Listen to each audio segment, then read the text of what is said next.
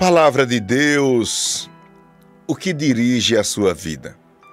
Nós temos muitos irmãos acompanhando o estudo bíblico com o tema Descobrindo o propósito de Deus para a minha vida. E diante dessa palavra, nós louvamos a Deus porque nós estamos saqueando o inferno. Isto mesmo, eu não tenho dúvida. Essa palavra, ela é poderosa ela é poderosa porque ela mudou a minha vida e continua mudando. É essa palavra que me mostra como ser um melhor ministro do Evangelho, essa palavra que me mostra como ser um melhor esposo, pai, um melhor parlamentar, um melhor cidadão. É essa palavra. Por isso que enquanto você para aí um minutinho tem o cuidado de compartilhar, de levar essa palavra a outras pessoas, você está fazendo a obra de Deus. Você está evangelizando. Você está colocando sal. Isto é, você está preservando vidas e famílias que serão alcançadas por essa palavra. O que dirige a sua vida? Nós lemos um texto durante toda essa semana que está lá em Eclesiastes capítulo 4, versículo de número 4. E esse texto, ele é bem simples de compreender. E ele traz consigo uma verdade que nos incomoda, mas é verdade. É a verdade de Deus para os homens. E nos diz o seguinte: Percebi que o que faz os homens correrem atrás do sucesso é a inveja. Salomão, um homem muito sábio, ele chegou a esta constatação: o que faz os homens correrem atrás do sucesso é a inveja. Com isso, nós entendemos que você vive, se movimenta, você age você gasta energia porque alguma coisa lhe sustenta, lhe move, faz com que você vá mais adiante, lute e conquiste. Essas coisas nós chamamos durante toda essa semana, nós chamamos essas coisas de algo que lhe dirige ou nós chamamos essas forças de algo que controla ou dirige a sua vida. Por isso que nós estamos sempre perguntando aqui: qual é a força que está lhe dirigindo? O que é que está lhe impulsionando? Eu falei esses dias, quem acompanhou vai lembrar, eu falei que algumas pessoas estão sendo dirigidas pelo materialismo. Ou seja, vive para ter. E não são apenas as pessoas que têm posses, não. Tem pessoas que não têm nada, mas vive para ter. Busca o seu preenchimento, o sentido da sua vida nas coisas materiais. Essas pessoas, elas não conseguem valorizar aquilo que é eterno e vive a sua vida simplesmente pautada no que ela vê. O materialismo para essas pessoas passam uma ideia de segurança, uma falsa segurança. Outras pessoas são dirigidas pela mágoa. E eu lhe pergunto: você precisa liberar o perdão? Irmãos, quando nós falamos de mágoa, de raiva, nós não podemos deixar aqui de lembrar daquelas pessoas que nos ofenderam.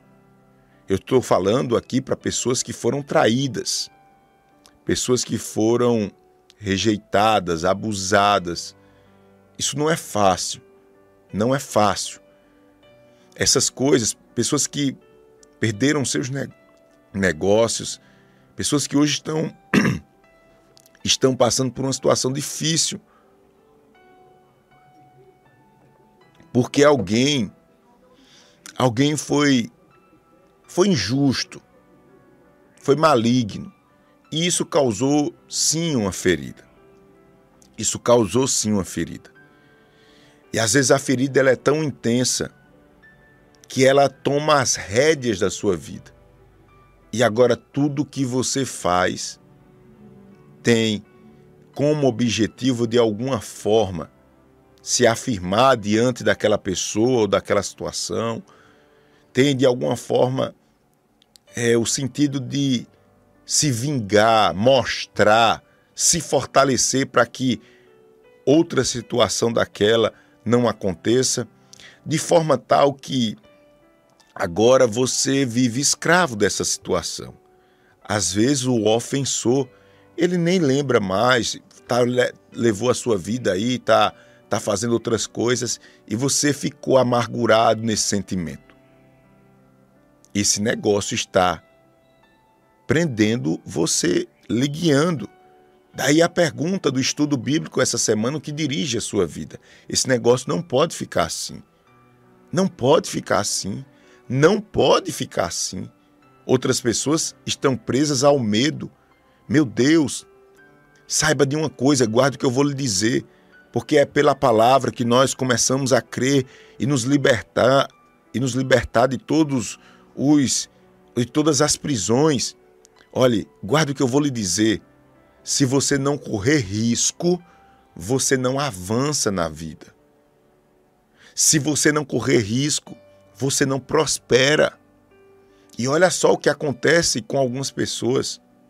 O medo, ele se tornou um gigante tão forte na sua vida que você prefere estar na situação que você está e não mexer, não tentar não não avançar, porque você teme, teme, teme, teme tudo, tem tudo você tem medo.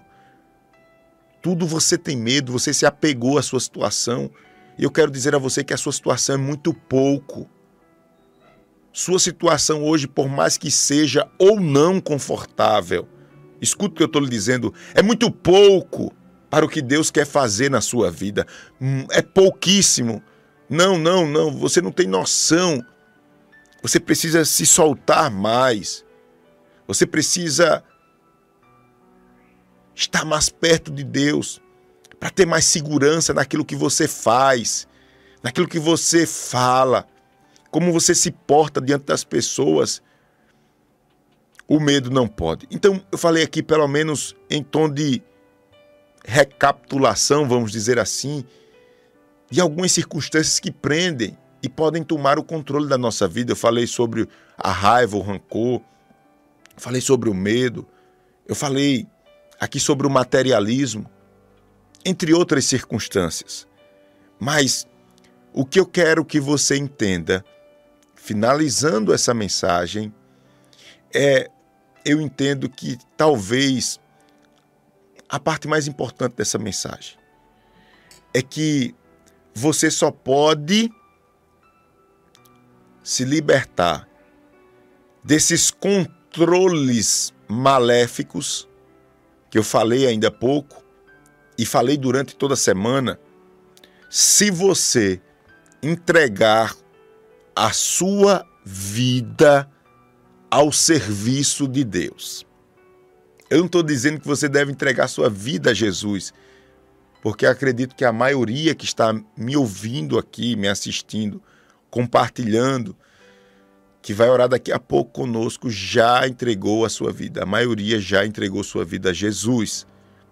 Você precisa entregar a sua vida ao serviço de Jesus. Isso é muito diferente. Você crê em Deus. Você respeita as coisas sagradas. Deus tem já uma relação com você mas você precisa se entregar ao serviço de Deus. Talvez essa expressão seja um pouquinho estranha para você, se entregar ao serviço de Deus. Eu vou, usar, eu vou usar outra expressão que talvez fique mais fácil da gente compreender. Você precisa aprender a amar. Isto mesmo. nós precisamos aprender a amar. E a base do amor é o serviço. O servir ao outro. Amar não é ser fino, não é ser politicamente correto. Amar não é ser apenas atencioso. Amar é servir. Eu estou dizendo que você só vai se libertar dessas prisões que controlam a sua vida, como eu citei algumas aqui, mais comuns como o medo, é, a culpa, o rancor, o materialismo. Entre outros, eu vou falar de um aqui que eu considero mais importante lá no finalzinho da mensagem, mas eu estou dizendo que você só se liberta disso se você entregar a sua vida ao serviço de Deus, isto é, ao amor. Se eu lhe perguntar aqui, me diga uma pessoa que você não tem dúvida que lhe ama. Eu mesmo, se disser assim, Pastor Júnior, lembre agora de uma pessoa que você tem convicção que lhe ama. Sabe a primeira pessoa que eu vou pensar? Vou pensar na minha mãe. Naturalmente. Naturalmente eu vou pensar na minha mãe. Eu acho que ela está até aqui nos assistindo. Irmã Ângela. E aí você diz, mas por que o senhor está falando isso, pastor? Porque você certamente também deve pensar na sua mãe, no seu pai, porque quem cuidou de mim, quem esteve, no meu caso específico, no hospital, eu desenganado pelos médicos, ainda quando criança, foi minha mãe. Nos momentos difíceis, lá estava minha mãe. O braço, o abraço quente de uma mãe. Então, quando eu falo de amor, eu logo lembro da minha mãe. Não é apenas algo simplesmente natural, mas aí está uma relação de serviço, de amor. O nenezinho ele sabe que ali ele tem um porto seguro. Ali ele tem um auxílio. Aí vamos pa, para a parte espiritual. Você tem dúvida que Jesus lhe ama? Não, nós não temos. Por quê? Por causa da cruz de Cristo. Ele morreu, se entregou na cruz. Se não fosse a cruz, era difícil da gente compreender como assim. Tem um Deus lá no céu que me ama mas ele não sente o que eu sinto. Ele ele compreende as minhas dores, os meus traumas. Ele sabe como eu sou vulnerável ao pecado, como assim? Aí Jesus veio aqui na terra, sofreu as mesmas tentações que nós sofremos sem pecar, nos serviu, nos justificando através da cruz, morrendo, derramando o seu sangue, cobrindo o nosso pecado e agora nos lavando, entregando sua própria vida. Então, quando alguém pergunta, Jesus lhe ama? Eu não tenho dúvida, Jesus me ama, porque Jesus me serviu. Eu quero dizer a você, isso pode lhe ajudar muito dentro da sua casa, no seu relacionamento conjugal, você que está construindo uma família. Falar de amor é muito fácil. Dizer eu te amo. Pega uma criancinha, um bebezinho fica eu te amo, eu te amo, vê se ela entende. A criança não entende a palavra em si, eu te amo. A criança entende a linguagem do servir. Por isso que ela se apega não é ao pai ou à mãe biológica, ela se apega a quem serve. A quem serve.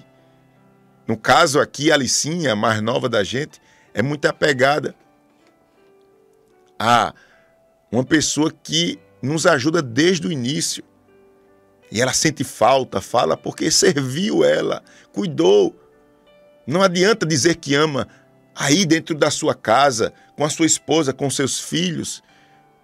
Nós nem sempre entendemos a palavra, a expressão, o significado puro da palavra amor.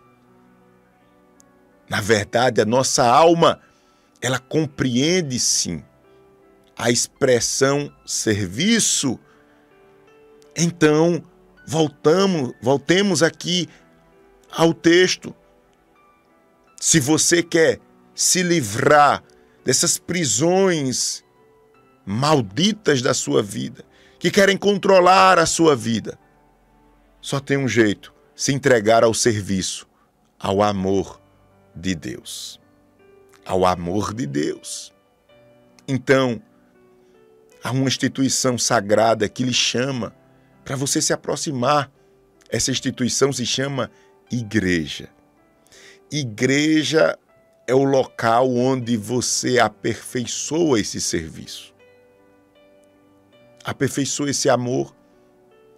Sabe o que Deus está dizendo? Meu filho, eu tenho um remédio para a sua ansiedade. É isso que Deus está falando conosco nessa oportunidade. Meu filho, eu tenho um remédio para curar os seus traumas, as suas crises. Sou eu, só eu posso fazer isso. Os medicamentos podem lhe auxiliar, mas eu posso lhe curar. Os homens podem lhe auxiliar, mas eu posso lhe curar. Os homens podem torcer por você, mas Deus está dizendo: só eu posso lhe dar a vitória. Meu Deus, será que você não compreende que essa mensagem de Deus é Deus demonstrando a você, lhe sinalizando que chegou o tempo de um maior compromisso? Será que você não percebe que é Deus lhe chamando? Será que você não percebe que é Deus dizendo, meu filho, eu não vou desistir de você? Eu já lhe escolhi. Você é meu. Eita Deus tremendo, você é meu. Você é meu. Aleluia. Eu não vou lhe perder. Eu não vou permitir que ninguém lhe cause mal. Eu sou o seu Deus. Eu escuto Deus falando isso conosco. Aleluia.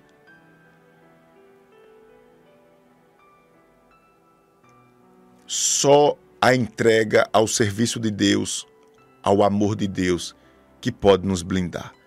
Mas eu falei durante toda a semana e eu quero concluir agora, rapidamente, para a gente orar. Nesse estudo bíblico, que já duram, a gente já vai para a quarta semana, mas eu quero aqui falar de outra circunstância, para a gente finalizar, que pode dirigir a nossa vida.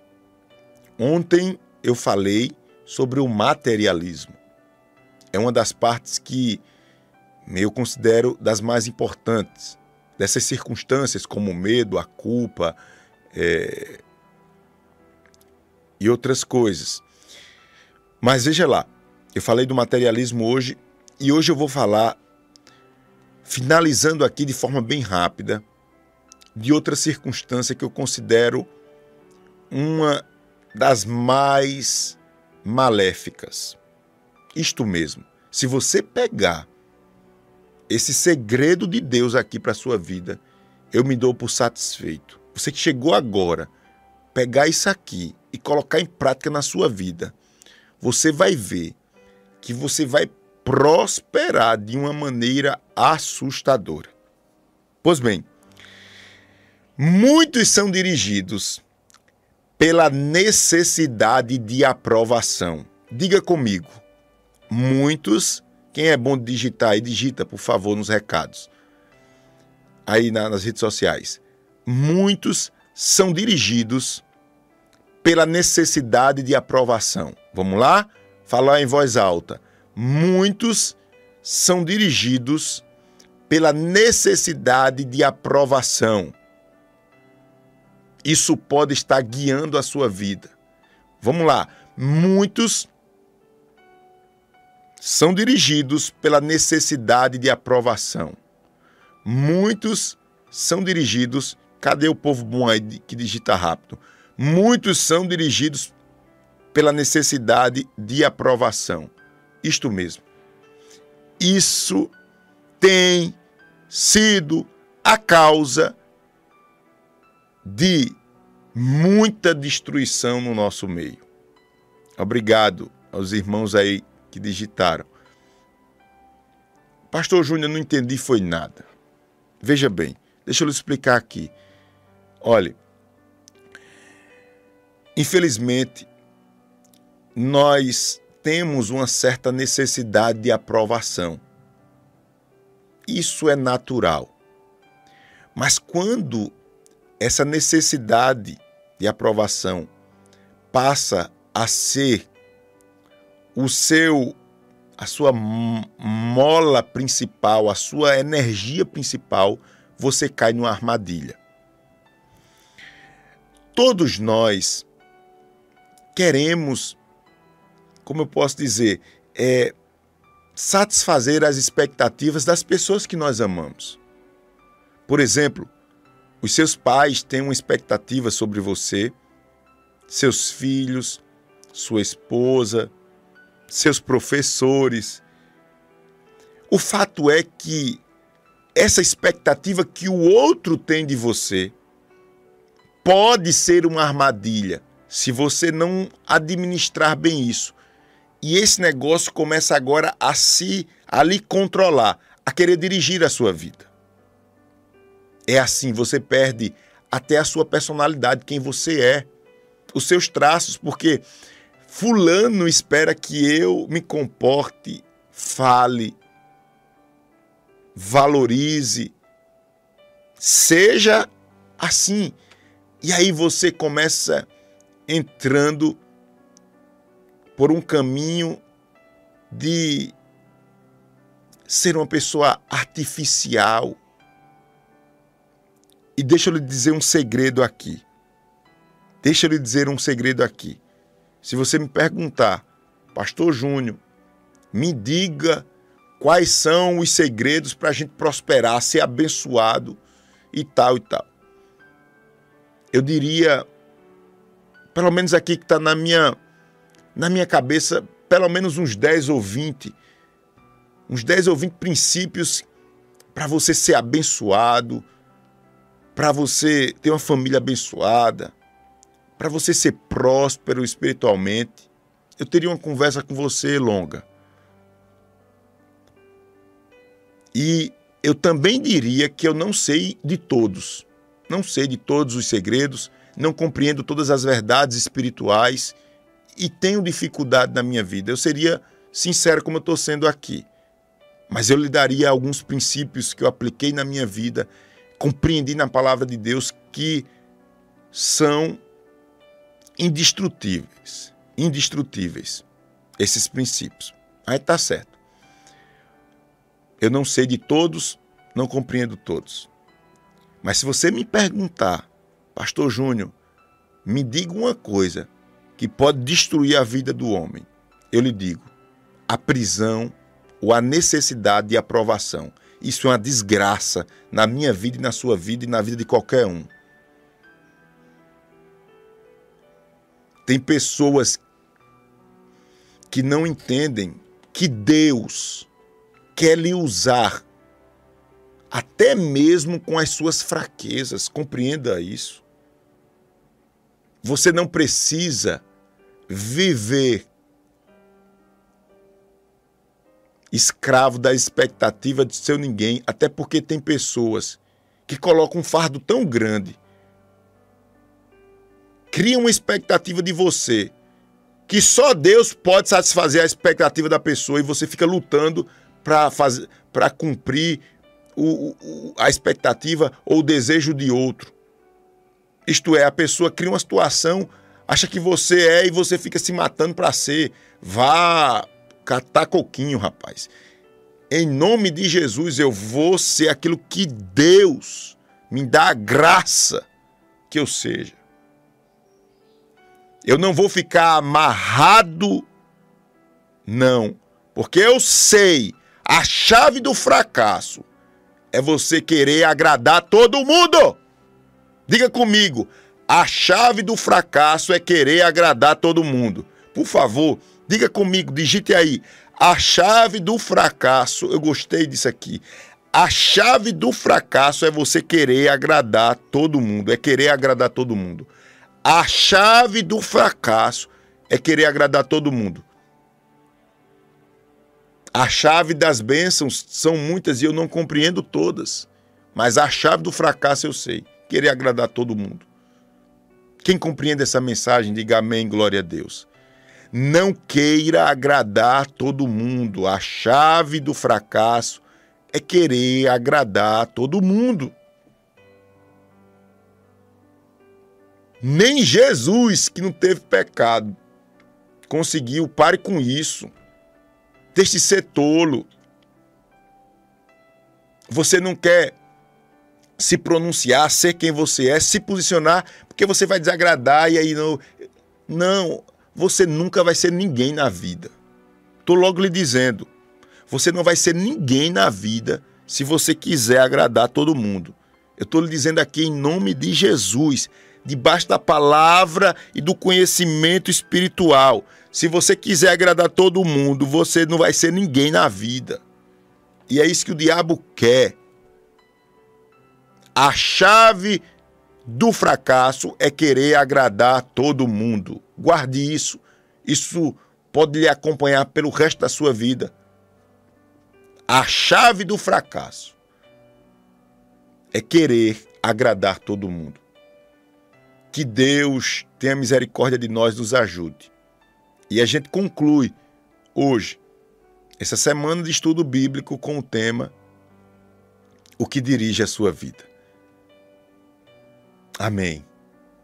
Amém. E glória a Deus. E não esqueça, Eclesiastes 4:4. Percebi que o que faz os homens correrem atrás do sucesso é a inveja.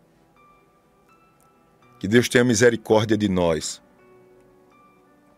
que nós possamos entregar o nosso caminho a Deus, servindo e amando. Esse é o segredo. Glória a Deus.